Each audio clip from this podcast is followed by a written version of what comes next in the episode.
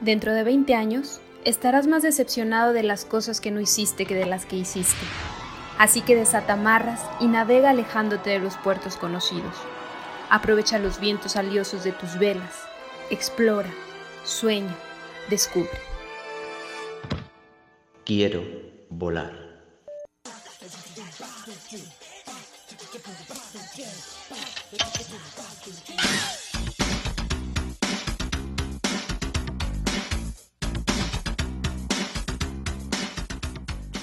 ¿Qué tal? El día de hoy va a estar acompañándonos en este live Dinora Judith. Nos va a estar hablando acerca de, de, sus viajes. Ella ha tenido la oportunidad de viajar a través de seis continentes y ha estado en 27 países. Entonces nos va a platicar acerca de todas esas experiencias tan padres que ha tenido en viajar. Hola, Dinora. ¿Cómo estás? Excelente. Bueno, les comentaba a todos nuestros seguidores que el día de hoy vamos a estar muy bien acompañados porque vamos a estar contigo y nos vas a estar platicando acerca de todos los viajes que has hecho a través de los seis continentes y los 27 países que has visitado. Pero bueno, ¿quién mejor que tú para que nos platiques acerca de quién es Dinora Judith? Cuéntanos quién es esa chica aventurera que hay, que hay en ti. Ay, pues muchas gracias primero por invitarme. La verdad es que este, pues tengo la oportunidad de platicar eh, de repente las cuestiones de viajes, pero pues solo con conocidos, etcétera.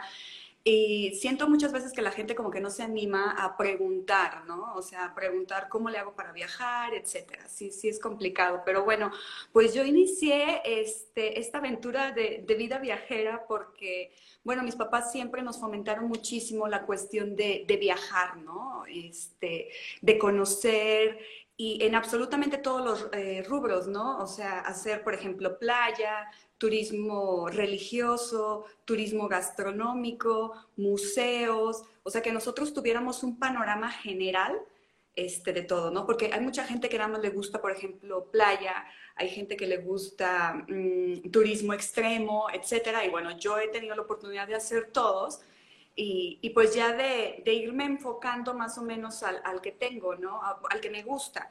Eh, yo he hecho inclusive em, turismo con causa, ¿no? He tenido la oportunidad de viajar con JIT Adventures a través de los este, travels de National Geographic, ¿no? Entonces es extraordinario.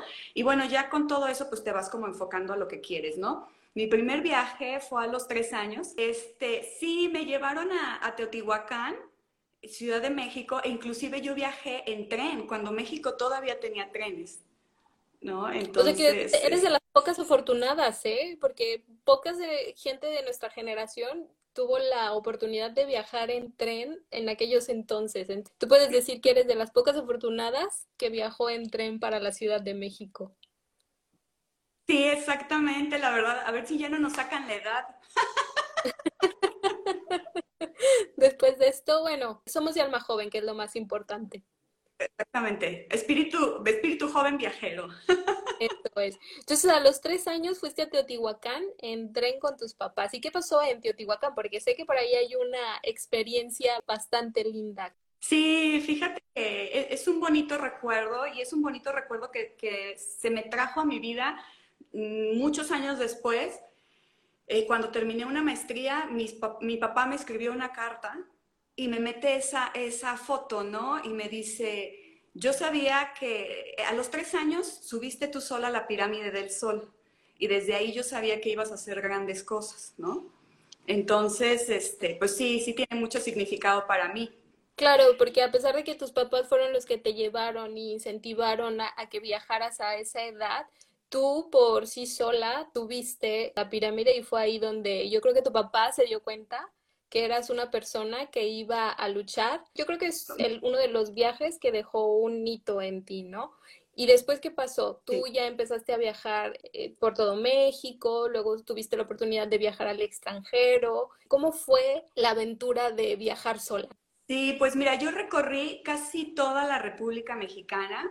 Este, me faltaron solo cinco este, estados, me faltan, algún día, algún día lo haré en, México, recorreré lo que me falta. Y, este, y bueno, el primer viaje internacional que yo tuve fue a Costa Rica, a Centroamérica, ¿no?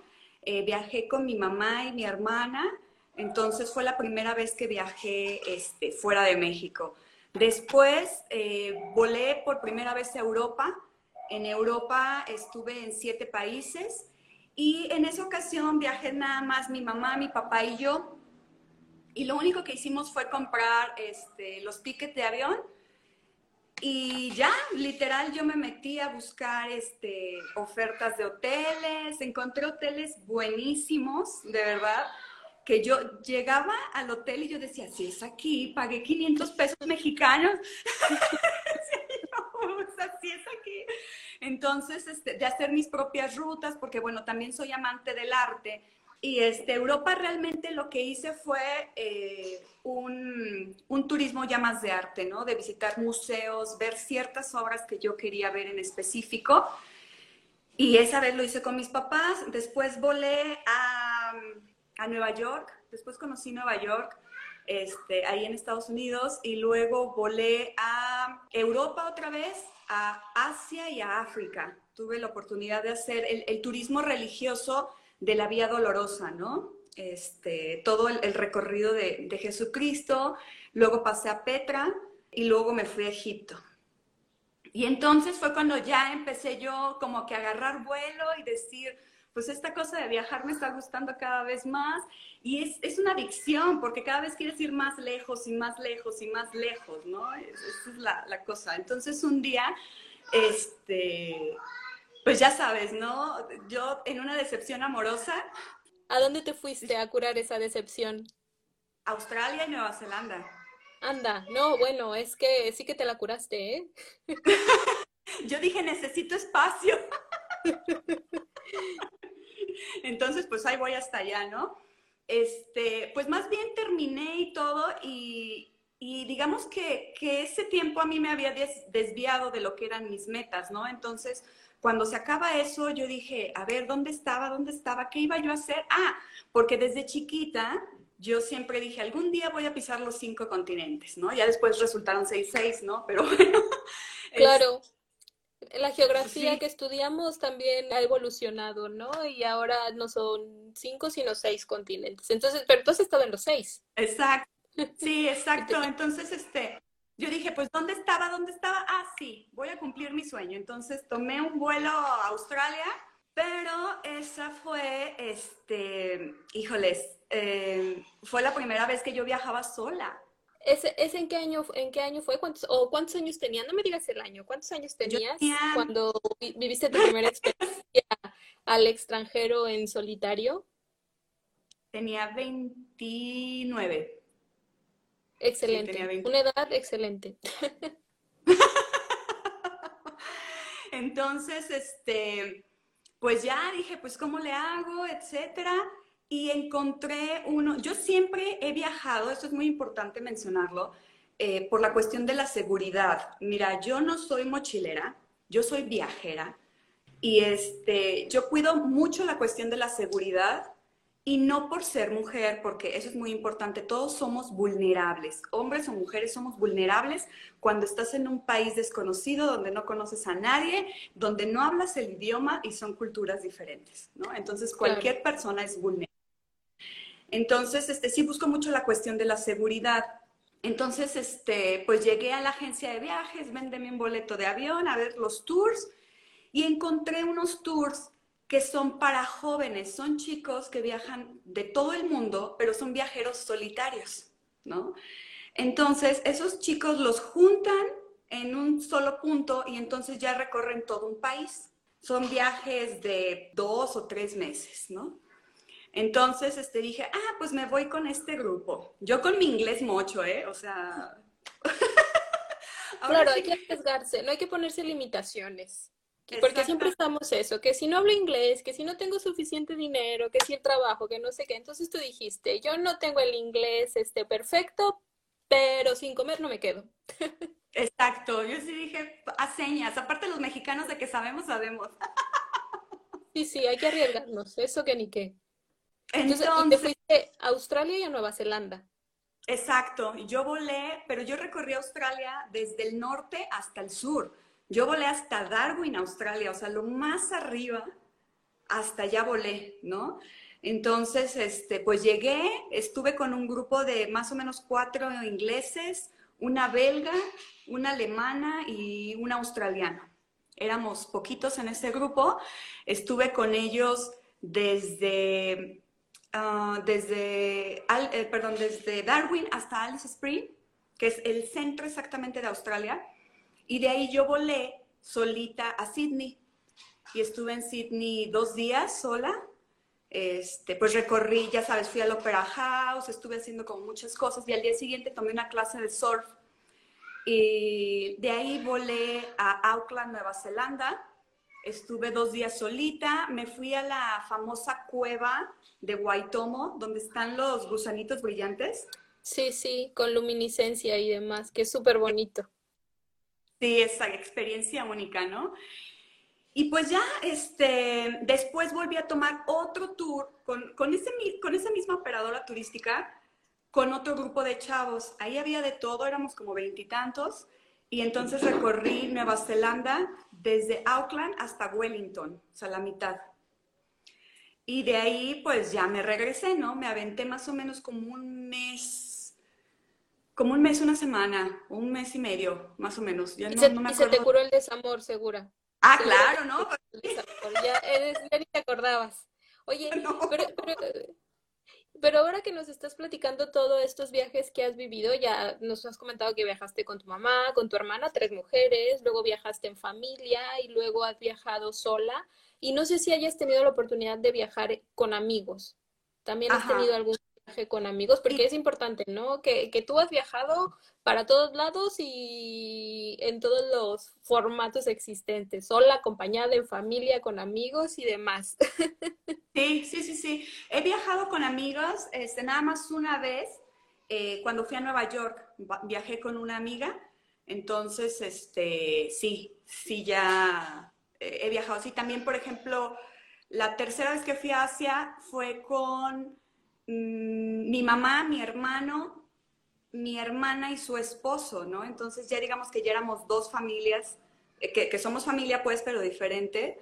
Entonces también he viajado así. Y el último viaje que hice fue con Gid Adventures, con los este, viajes de Nat Geo. Y, este, y ahí otra vez me fui sola. Entonces... El último viaje que emprendiste fue en solitario, fuiste solita, que fue este ah. de Nat ¿Y a dónde fue? Me fui a Vietnam, Tailandia, Camboya y Laos. ¿Y cuál fue la experiencia que, viviste con la GIO? Nos platicabas que hiciste unas experiencias de voluntariados o algo en pro de, algo, pero no nos mencionaste específicamente qué fue. ¿Nos podrías platicar acerca de eso para que la gente también conozca que es una forma de, viajar, ¿no? Mm, hay, hay, una sección de GIT Adventures que te digo que tiene como convenio con National Geographic en el cual hacen viajes para personas, creo que son de 21 a 39 años de edad. Igual son personas de todo el mundo que viajan solas y las juntan y todo, ¿no? Aquí lo, lo rescatable de estos viajes que son extraordinarios, o sea, ha sido mi mejor experiencia de viaje, la verdad, es que este, tienen todo lo que tú haces, los hoteles en donde te hospedan, los lugares en donde comes, son negocios de familias locales. Esto con el fin de fomentar y enriquecer este, la, economía del país, ¿no? Eso es muy, muy importante. Un, un turismo sostenible, ¿no? Que es lo que se está buscando ahora. Bueno, aquí estoy viendo que nos están lanzando unas preguntitas y voy a aprovechar de hacerlas antes de que, de que se pasen.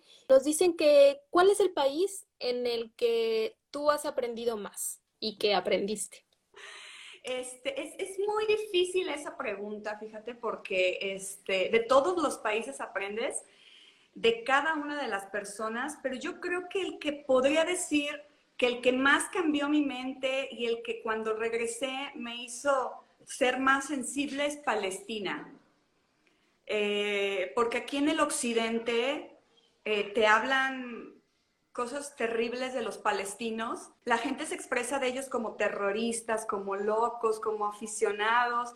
Y cuando estás allá te das cuenta de la situación que vive Palestina y dices, híjoles, o sea, yo creo que es, es lo que más he aprendido en cuestión de, de humanidad ha sido Palestina, ¿no? Humanidad con, con, la cuestión también religiosa, pero yo creo que, que cuando aprendes de tu religión sin fanatismo y, estás en el lugar y entiendes cómo pasaron las cosas, se te abre el mundo, ¿no? Entonces, cuando yo regreso y, escucho y veo que, que, palestinos y que locos y que hombre bomba y aquí y allá, digo, si supieran cómo es Palestina, lo que está pasando, lo que viven ellos y por qué son hombres bomba, entonces, pues sí sería diferente. Yo creo que ese es el que más me ha tocado así sensiblemente.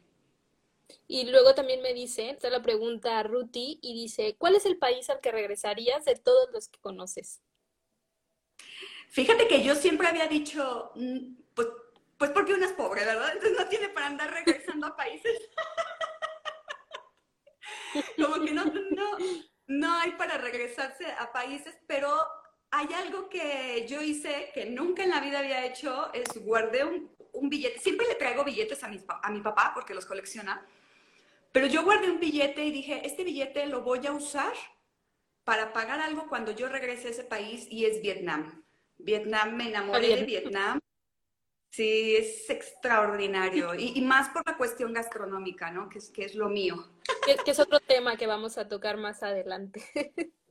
y, y, por ejemplo, ahora que ya este, hablas acerca del, del turismo gastronómico, ¿qué país ha sido de los que conoces que has dicho, es la mejor comida que he probado en mi vida. Así que digas, wow. Yo sé que la mexicana estará siempre en nuestro top de corazones porque somos mexicanas, pero siempre hay una, hay una segunda. ¿Cuál, ¿Cuál es ese país que te enamoró con su comida? Fíjate que yo creo fielmente que, que la gastronomía es, es, mágica. Yo sí creo que te, que te transmite sentimientos, todo, literal como en Ratatouille, cuando el ego prueba y que ¡pum! O sea, sientes, abres los ojos, eso realmente pasa, ¿no? Y me pasó la primera vez aquí en México, este, con un chocolate que probé de, de Chocolate Boutique y otro en la India. En la India, en Jaipur, estaba yo en el hotel y se me acercaba un chef porque teníamos chef ahí este, entonces se me acerca y era una preparación y yo, bueno, a señas le decía que no, no, gracias, no, no, gracias. Y me insistía y me insistía el chis que yo sí de, bueno, pues a ver, que lo pruebo. Y en ese momento abrí mis ojos así de, Dios mío, ¿qué es esto? O sea, y te pone tan feliz. O sea, es, una cuestión que, sientes cuando pruebas, cuando pruebas algo que sabes que vas a recordar toda tu vida. Y después fue en Vietnam o sea, en Vietnam, cosa que pruebes es cosa que va a abrir los ojos y que te va a hacer sentir muchísimas cosas. Pero yo creo que esos son mis tres top. O sea, sería México, pues obviamente como mexicanas, como bien dices, cuando estamos fuera siempre, siempre extrañamos la comida mexicana. Este, además de que es muy variada, o sea, pues lo sabemos, cuando estamos fuera de México, lo primero que quieres es, o sea, regresar y comer, o sea, comida mexicana, ¿no? Pero yo creo que así México, Vietnam y luego la India. Excelente. Oye, una pregunta aquí este, que nos hace Patita con. ¿Qué tips puedes dar para costearte los viajes y no quedar desfalcado en el intento? Bueno, que desfalcado yo creo que quedaremos, ¿eh? Después de, no en el intento, pero sí en el viaje. Entonces, ¿qué, qué, qué tips puedes dar para costear un viaje? Mira, yo siempre desde chiquita fui muy ahorrativa. Eso es muy importante. Eso, la cultura del ahorro, ante todo. Exacto. Pero yo creo que financieramente hablando hay que pensar muy bien. Mucha gente dice, voy a ahorrar para irme de viaje. Y entonces, ¿qué es lo que hace? Se te descompone el carro y tomas dinero para el carro. Te quieres comprar un vestido y tomas el dinero para el vestido, ¿no? Yo lo que toda la vida había hecho, porque pues ahorita no podemos viajar, Sí, siempre tuve una cuenta de ahorros, no muy grande, la verdad, pero este, me, permitía en, bueno, cuando era... Entonces, este, no te miento, yo creo que la cuenta de ahorro, yo creo que si a lo mucho eran 25 mil pesos, ¿no? no sé si a lo mucho. Entonces, ¿qué pasa? Que yo pedía un préstamo sobre mis ahorros. Y bueno, como yo siempre había tenido buena historia crediticio, entonces, bueno, pues te pueden prestar, eh, creo que dos o tres veces lo, mismo, ¿no? A, lo que tú tienes. Entonces yo pedía un préstamo, me iba de viaje y regresaba y lo pagaba lo antes posible. Entonces, ni me descapitalizaba y además yo fomentaba un, este, o creaba un muy buen historial crediticio. Entonces, así le hacía yo. Seguía con mi ahorro ahí. Financiando tu viaje, por así decirlo. Exactamente. Literal, yo así le hacía, ¿no? Entonces, porque yo decía, imagínate cuando me fui a Australia. O sea, Australia es algo casi, de verdad, eh, es muy difícil. Es, es muy difícil para empezar desde la visa. Cuando yo la saqué, eh, la visa me costó casi 6 mil pesos. Entonces, para mexicanos. Entonces, es, algo que si yo me hubiera esperado ahorrar para tener el dinero para volar a Australia, yo creo que seguiría ahorrando todavía. yo, yo creo que debe de haber apalancamientos, ¿no? Entonces, yo siempre he viajado apalancada. Nunca he tenido el dinero así para decir, aquí está para comprar el viaje y me voy. Nunca lo he tenido. Entonces, pero esas cuestiones financieras pues te ayudan bastante. Entonces, a lo mejor yo sacaba el préstamo por, no sé, tres años, pero obviamente lo acababa de pagar en ocho meses, ¿no? Porque al año siguiente yo ya, yo ya tenía otro plan.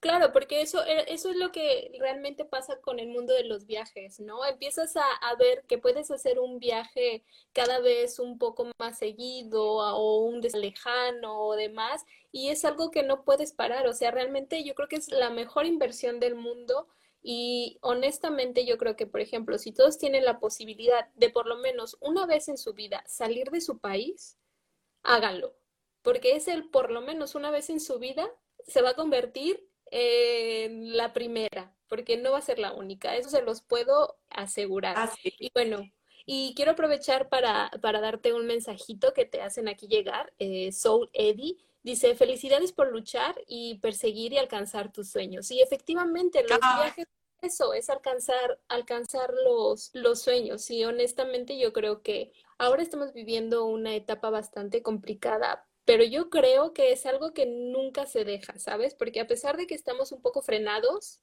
todos estamos en este momento con el deseo y el sueño de que se acabe esto para viajar. De hecho, yo quería que me platicaras que tú durante este periodo has, has, tenido que cancelar un viaje que ibas a ir a Brasil, me comentaste que ibas a ir a Brasil, si mal no recuerdo. Entonces, también quiero que toquemos ese tema, ¿no? Que cómo fue que te afectó a ti en esta vida viajera la pandemia.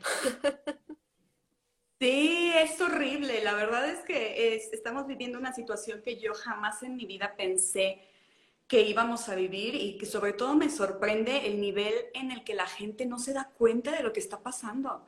O sea, es, impresionante, o sea, pero bueno, yo, mi mamá es una persona de, de, de 70 años y cuando yo regresé muy contenta de decir, ya, cumplí mi sueño, pisé los seis continentes, mi mamá me dijo, pues yo así como tú quiero cumplir mi sueño y quiero ver las siete maravillas del mundo, ¿no? Entonces, sí. Sí, dijo, pues yo no me quiero morir sin ver las siete, las modernas, obviamente, ¿no? Sí, Entonces, ahorita pues le faltaba Brasil. Y este, a inicios de año me dijo, oye, este, pues me llevas a Brasil y yo, híjoles, este, oh, pues bueno, está bien. Eh, porque pues te digo, al final yo, yo quería regresar a Vietnam, ¿no? Este, le digo, bueno, vamos a, a Brasil. que esté en pausa por ahora el viaje, que lo vas a hacer, seguro que lo vas a hacer. Esperemos, esperemos que sí. Eh, nosotros volábamos el 4 de septiembre a Brasil, a Río de Janeiro. Entonces, este, nosotros compramos el, el viaje en febrero. Entonces, todavía, pues creo que estaba apenas el coronavirus iniciando en, en Italia, ¿no? Entonces, este, pues e, estuvimos pensándolo por ahí de abril, ya llamamos a la agencia de viajes y sabes qué, este, pues vamos a cancelar el viaje. Y por toda la situación que está pasando, pues la agencia de viajes decía, no, miren, muévanlo, bla, bla, bla, este, les damos esta opción, les damos esta otra. El chiste es que definitivamente yo sí les dije, yo no voy a viajar ahorita con mi mamá hasta que exista una vacuna. O sea, mi mamá no es una persona que pueda viajar ahorita bajo ninguna circunstancia controlada, que es a la que le llaman todos. Entonces, este, cancelamos el viaje. Afortunadamente nosotros, y ese es un tip importante, nosotros siempre hemos viajado con seguro de viajero. Cómprenlo. No importa. a nosotros nos, nos costó como 1.500 pesos el seguro de viajero, que ese va a ser que me regresen la cuenta total del viaje, menos un coaseguro que yo tengo que pagar, que son de más o menos 3 mil pesos. Pero ¿qué comparas el perder lo de todo un tour de una semana, los vuelos, absolutamente todos? Estamos hablando de más de 50 mil pesos. Eh, o sea, ¿a ti te pasó esta situación, una circunstancia que nunca nos imaginamos? Yo creo que lo que estamos viviendo todo lo veíamos como si fuera una película, pero no, es una realidad. Y bueno, afortunadamente tú tienes la cultura de comprar siempre un seguro de viajes y que fue lo que te rescató, por así decir, el dinero, ¿no? Pero hace unas semanas también platicábamos de la importancia que como viajero lo que es un seguro de viajes, porque realmente tú no sabes si puedes tener un, un accidente, si te puede picar un animal, si algún alimento te puede este, dar alguna reacción alérgica, es que hay infinidad de posibilidades de que necesites un seguro y la importancia de, de viajar, de viajar con él. Yo creo que eso es algo primordial, que desafortunadamente los mexicanos no lo tenemos nunca contemplado. Honestamente, este, el seguro como que lo pasamos de largo. Si no es porque no lo exige el país al que vamos a ir, ni siquiera lo miramos. Entonces, qué bueno que tú nos platicas esta experiencia y cómo pudiste rescatar ese dinero de viaje a través de, de tu seguro. Y bueno, quiero que me nos platiques acerca del turismo gastronómico y la importancia que tiene para ti no solamente en tu vida como viajera, sino también como empresaria, porque tú eres una emprendedora que ha sabido combinar perfectamente el turismo, los viajes y bueno, ya no me enrollo más para que nos cuentes. Pues mira, como te decía, mis papás siempre fueron de, mi mamá siempre cuando nos llevaba a un lugar decía, ustedes tienen que comer lo típico de cada lugar y tienen que comer en mercados, tienen que conocer cuál es, cuál es el platillo típico, la gastronomía, ¿no? Entonces a mí siempre me gustó mucho eso, siempre me gustó. Entonces yo de, así chiquita ya comía chapulines, ya comía de todo, ¿no? Y he probado de todo. Entonces, este, siempre me gustó la cuestión del turismo y pues bueno, mientras estaba yo estudiando un posgrado, eh, se me ocurrió, dije, bueno, ¿por qué no atraer todavía no estaba tan de moda lo del turismo gastronómico, porque eh, aquí en México se empezó a poner de moda el turismo gastronómico cuando fue nombrado Patrimonio Intangible de la Humanidad.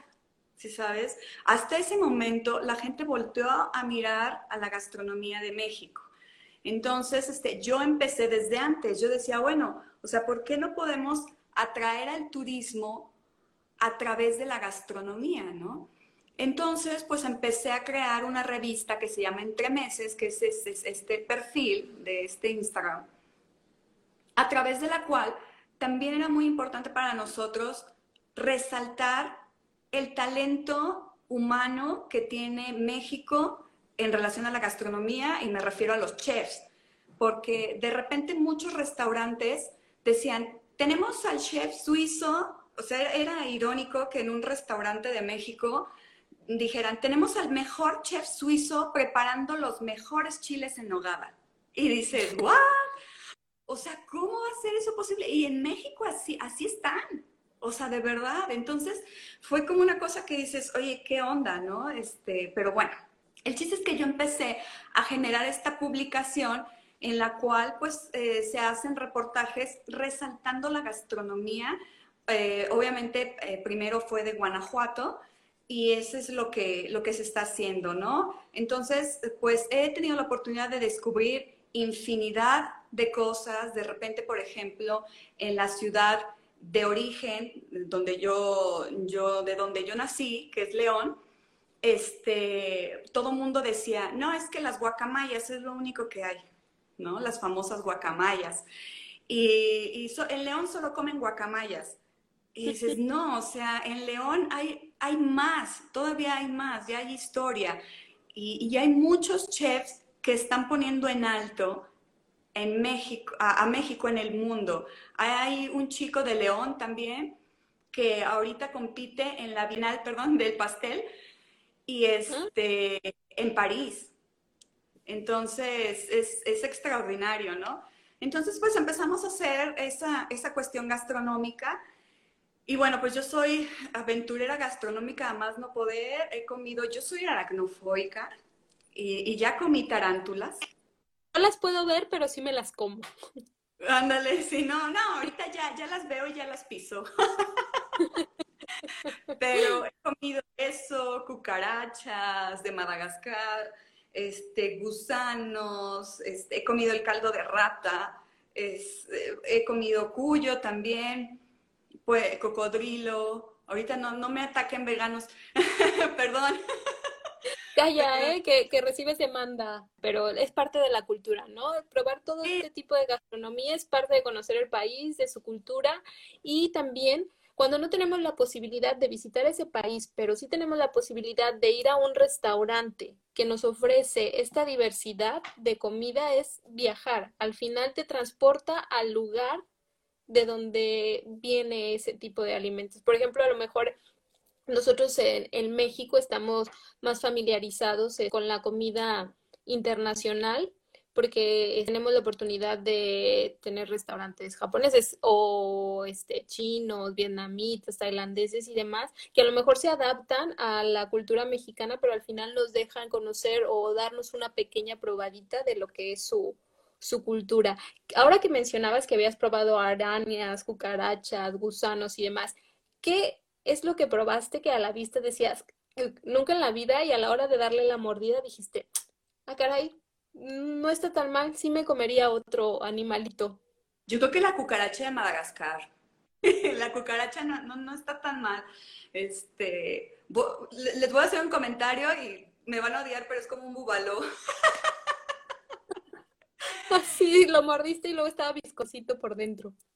Sí, exactamente, así tal cual. Si la cucaracha la prefiero, yo creo que más porque he comido escorpiones, alacranes, este, comí una vez un alacrán en México marinado con, salsa de habanero con naranja, exquisito. O sea, pero al final eh, tú pierdes, eso es muy importante. Por, eso, bueno, pues es importante este, comer los cortes al término que va, o sea, ese tipo de cosas.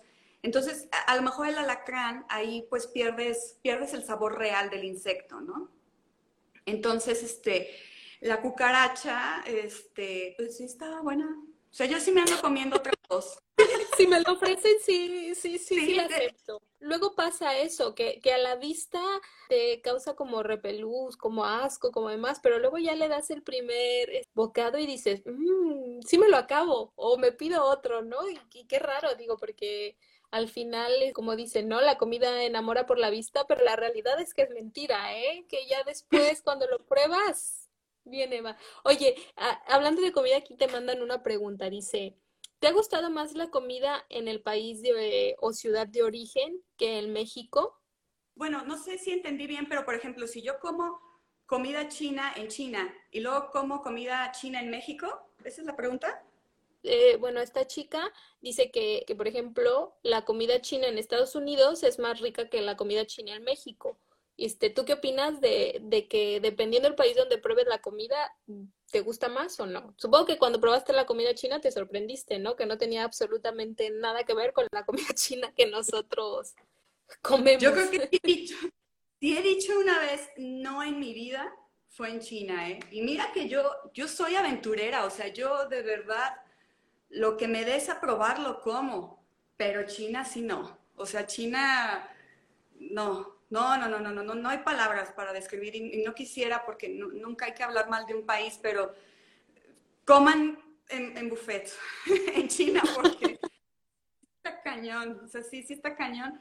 Yo lo que sí creo es que la comida en el lugar de origen es la original y es el mejor sabor que puedes encontrar. Yo cometí, por ejemplo, el error, eh, no me, cuando estuve en Nueva York, no me gustaba la comida, pues te la pasas comiendo pizzas, hamburguesas, o sea, ah, no, no. Entonces, este, yo pues, eh, como, yo me adapto, de verdad, me puedo adaptar, pero yo hago mucho ejercicio, yo soy deportista, entonces estar todos los días comiendo hamburguesas, eh, etcétera, en, Estados Unidos, pues no, no me agradó, ¿no? Entonces una vez estaba en Brooklyn y, este, y de repente veo un festival, el famoso festival de Dumbo, y, este, y había un, un canal gastronómico y de repente decía México, ¿no? Y yo, ay, vamos a comer ahí comida mexicana. Y eran unos chicos de Puebla, estaban haciendo semitas. Y yo amo las, semitas, las semitas de Puebla. Saludos a Puebla. Gracias por su, su comida.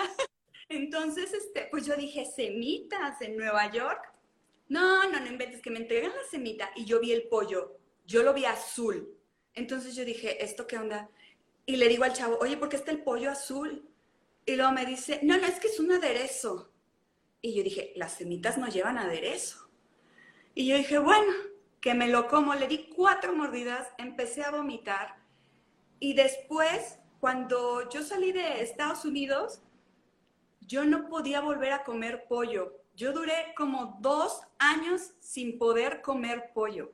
Me daba un asco nada más ver el pollo fatal. Me costó mucho trabajo poder volver a comer pollo. Entonces, horrible, ¿no? Y, por ejemplo, bueno, yo este, pruebo el sushi, eh, por ejemplo, en México, y a mí no me gusta el sushi de México. O sea, no me gusta, a mí no, no me haces comer sushi en México, porque probé pues el original, eh, o sea, entonces yo siento que definitivamente no va a haber ningún mejor sabor que el lugar de origen. No lo va a ver. Si, si tú te vas a Estados Unidos a comer un pozole, no vas a ver igual. O sea, definitivamente no. Hay, que probar la, la, comida en el lugar de origen. Obviamente, pues si no tenemos la oportunidad de viajar a esos países, pues está bien conocerlos a través de su gastronomía en restaurantes. Pero definitivamente en el lugar de origen vamos a probar el verdadero sabor, la verdadera identidad de ese, de ese platillo. Porque, bueno, es también importante mencionar para la gente que a lo mejor no lo sabe, es que todas las gastronomías de todos los países del mundo que llegan a México o a Estados Unidos o a España, siempre se adapta al país donde van a montar el, el, restaurante. Entonces siempre es, por ejemplo, lo que decía, ¿no? No es lo mismo comer la comida mexicana en Estados Unidos que en España, porque están adaptadas a los países de origen. Entonces, si tú realmente quieres probar una comida de un país, tienes que probarla en el país del que proviene. Y qué bueno que lo dices, ¿no? Así a lo mejor no te puede gustar, a lo mejor te puede encantar, pero al menos ya te diste la oportunidad de, de, darle esa prueba. Ahí te mandan mucho amor. La verdad que tienes aquí bastante gente que te está mandando saludos, mandando corazoncitos y ah. demás. Y qué bueno es, porque yo creo que eres una persona que la verdad motivas y que inspiras a, a perder los miedos, a conseguir los sueños y a viajar. Judith, desgraciadamente ya se nos va el, el, tiempo, pero bueno, me gustaría, ya que tocaste el tema de tu revista de, de Entre Meses, ¿Cómo ha sido la adaptación ahora tú como un medio de comunicación que habla sobre el turismo y demás? Y también que nos digas si te podemos leer a través de internet o cómo conseguimos la revista. Gracias. Fíjate que la revista es, es impresa y es digital. La tenemos en sus dos versiones. Este, la impresa es toda una monería, ¿no? Este, es muy bonita, tiene acabados, está súper linda, ¿no? Y este, también está en digital a través de la plataforma ISU. Este, se puede encontrar. De hecho, en el link de mi perfil, ahí viene el www de la tal de, la empresa, ¿no? Y ahí puedes leer las publicaciones. Para nosotros ha sido muy difícil esta situación, eh, nos ha pegado bastante. Eh, somos una empresa que ya tiene casi 11 años en el mercado y en cinco meses, pues casi lo perdimos todo.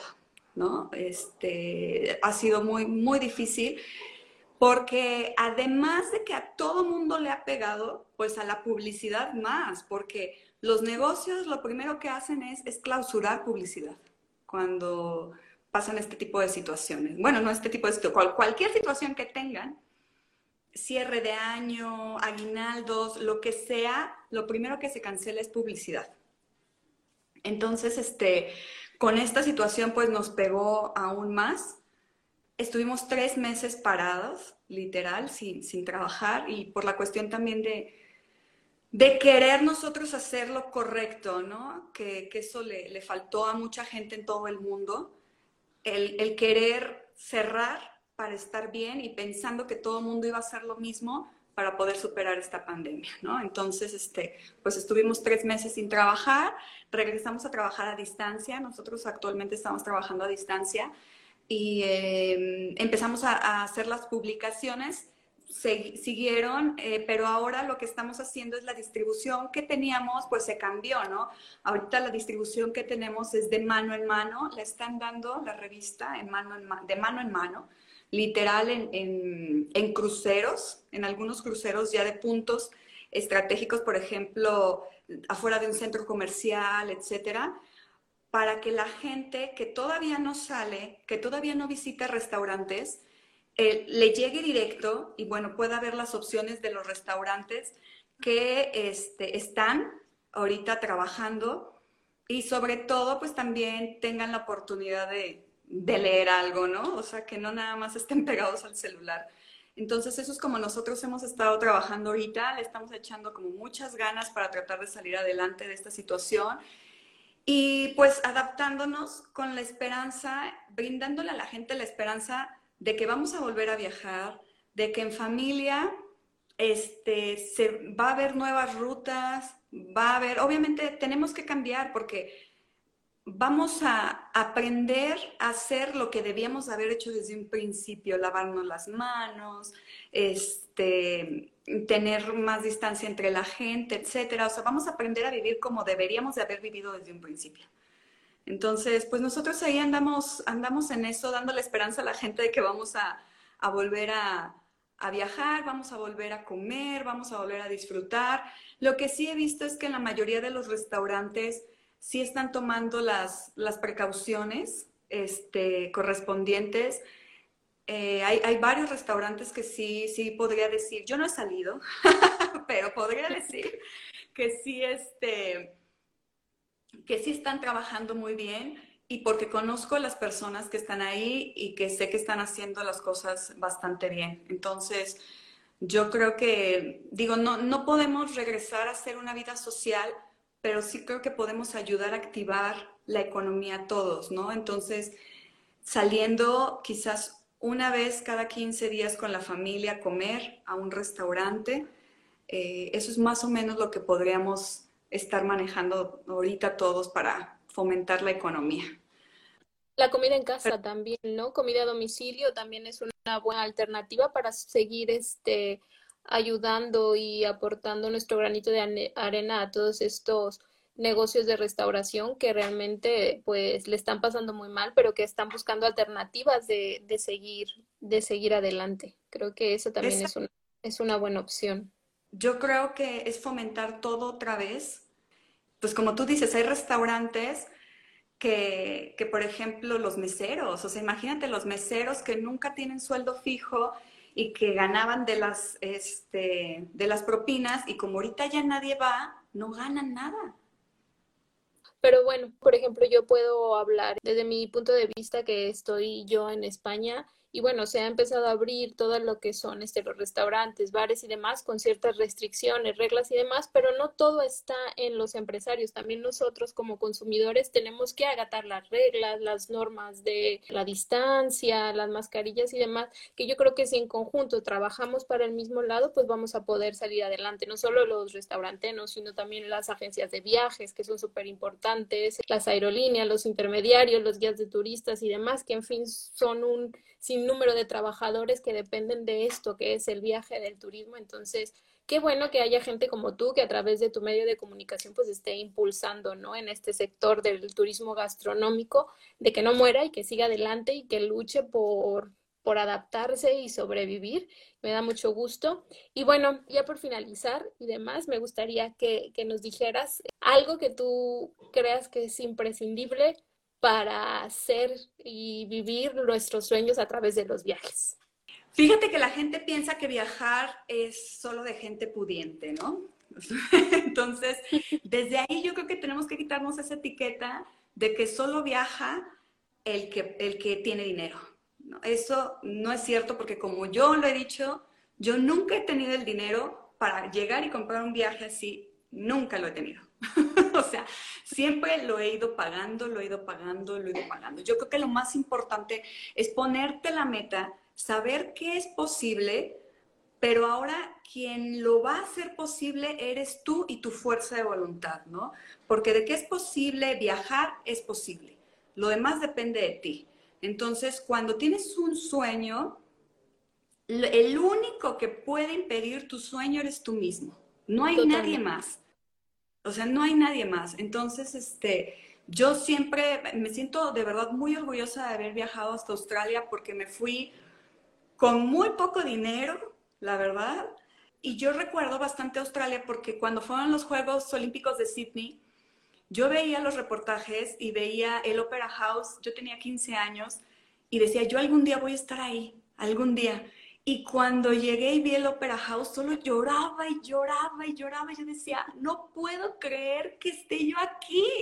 O sea, no puedo creer que yo esté aquí. O sea, es, es, algo, y aparte, pues yo me fui como el pececito, ¿no? Así, cual Bill, a P. Sherman, calle Wallaby, no sabes ni por dónde, no sabes hablar cetáceo, yo no sabía hablar inglés. O sea, así llegué como el pececito. bueno, y te defendiste perfectamente. Sí, Sobreviviste.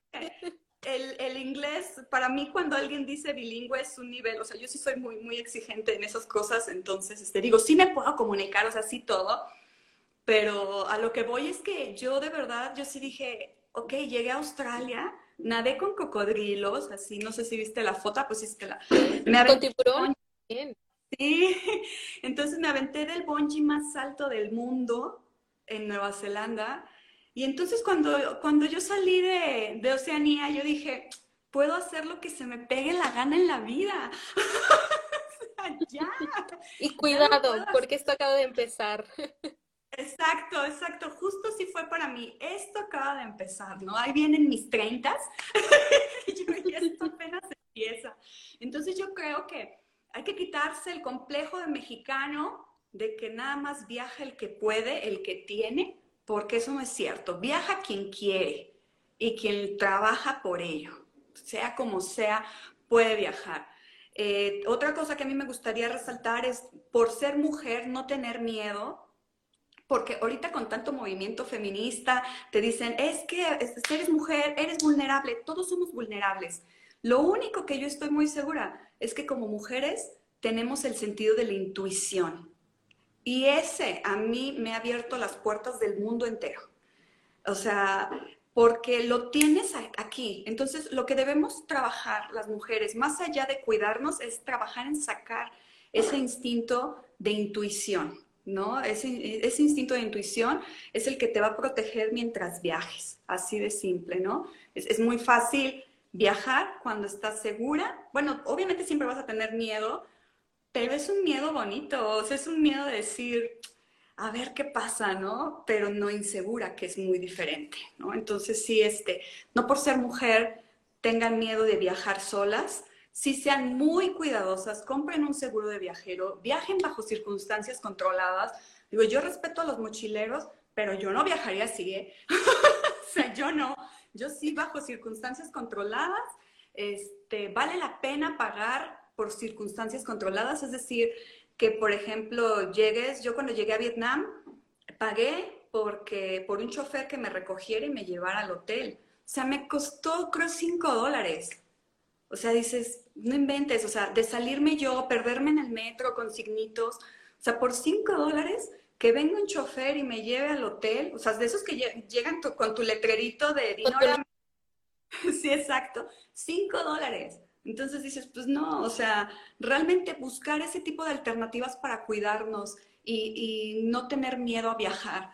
Y otra cosa muy, a mí yo siempre que viajo, existen las cubiertas para los pasaportes, yo siempre la tengo abierta porque el pasaporte mexicano a mí me ha abierto muchas puertas. Jamás se me va a olvidar que en, en Sydney, cuando llegué a Sydney, se me acercó una señora, ah, eres, de, eres mexicana, yo siempre he querido visitar México, era una australiana, y ella me dijo cómo irme a mi hotel, eh, me ayudó, compré la tarjeta que no venden para extranjeros, pero ella me ayudó a sacarla para moverme en el metro en Australia.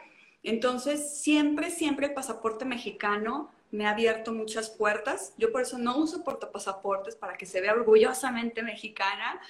Y, este, y pues no tener miedo, o sea, no tener tener miedo de, no, no de viajar, sino de darte cuenta de lo que pudiste haber logrado y no lo hacías, ¿no? Porque los viajes eso es lo que te traen. Te dicen de lo que eres capaz de hacer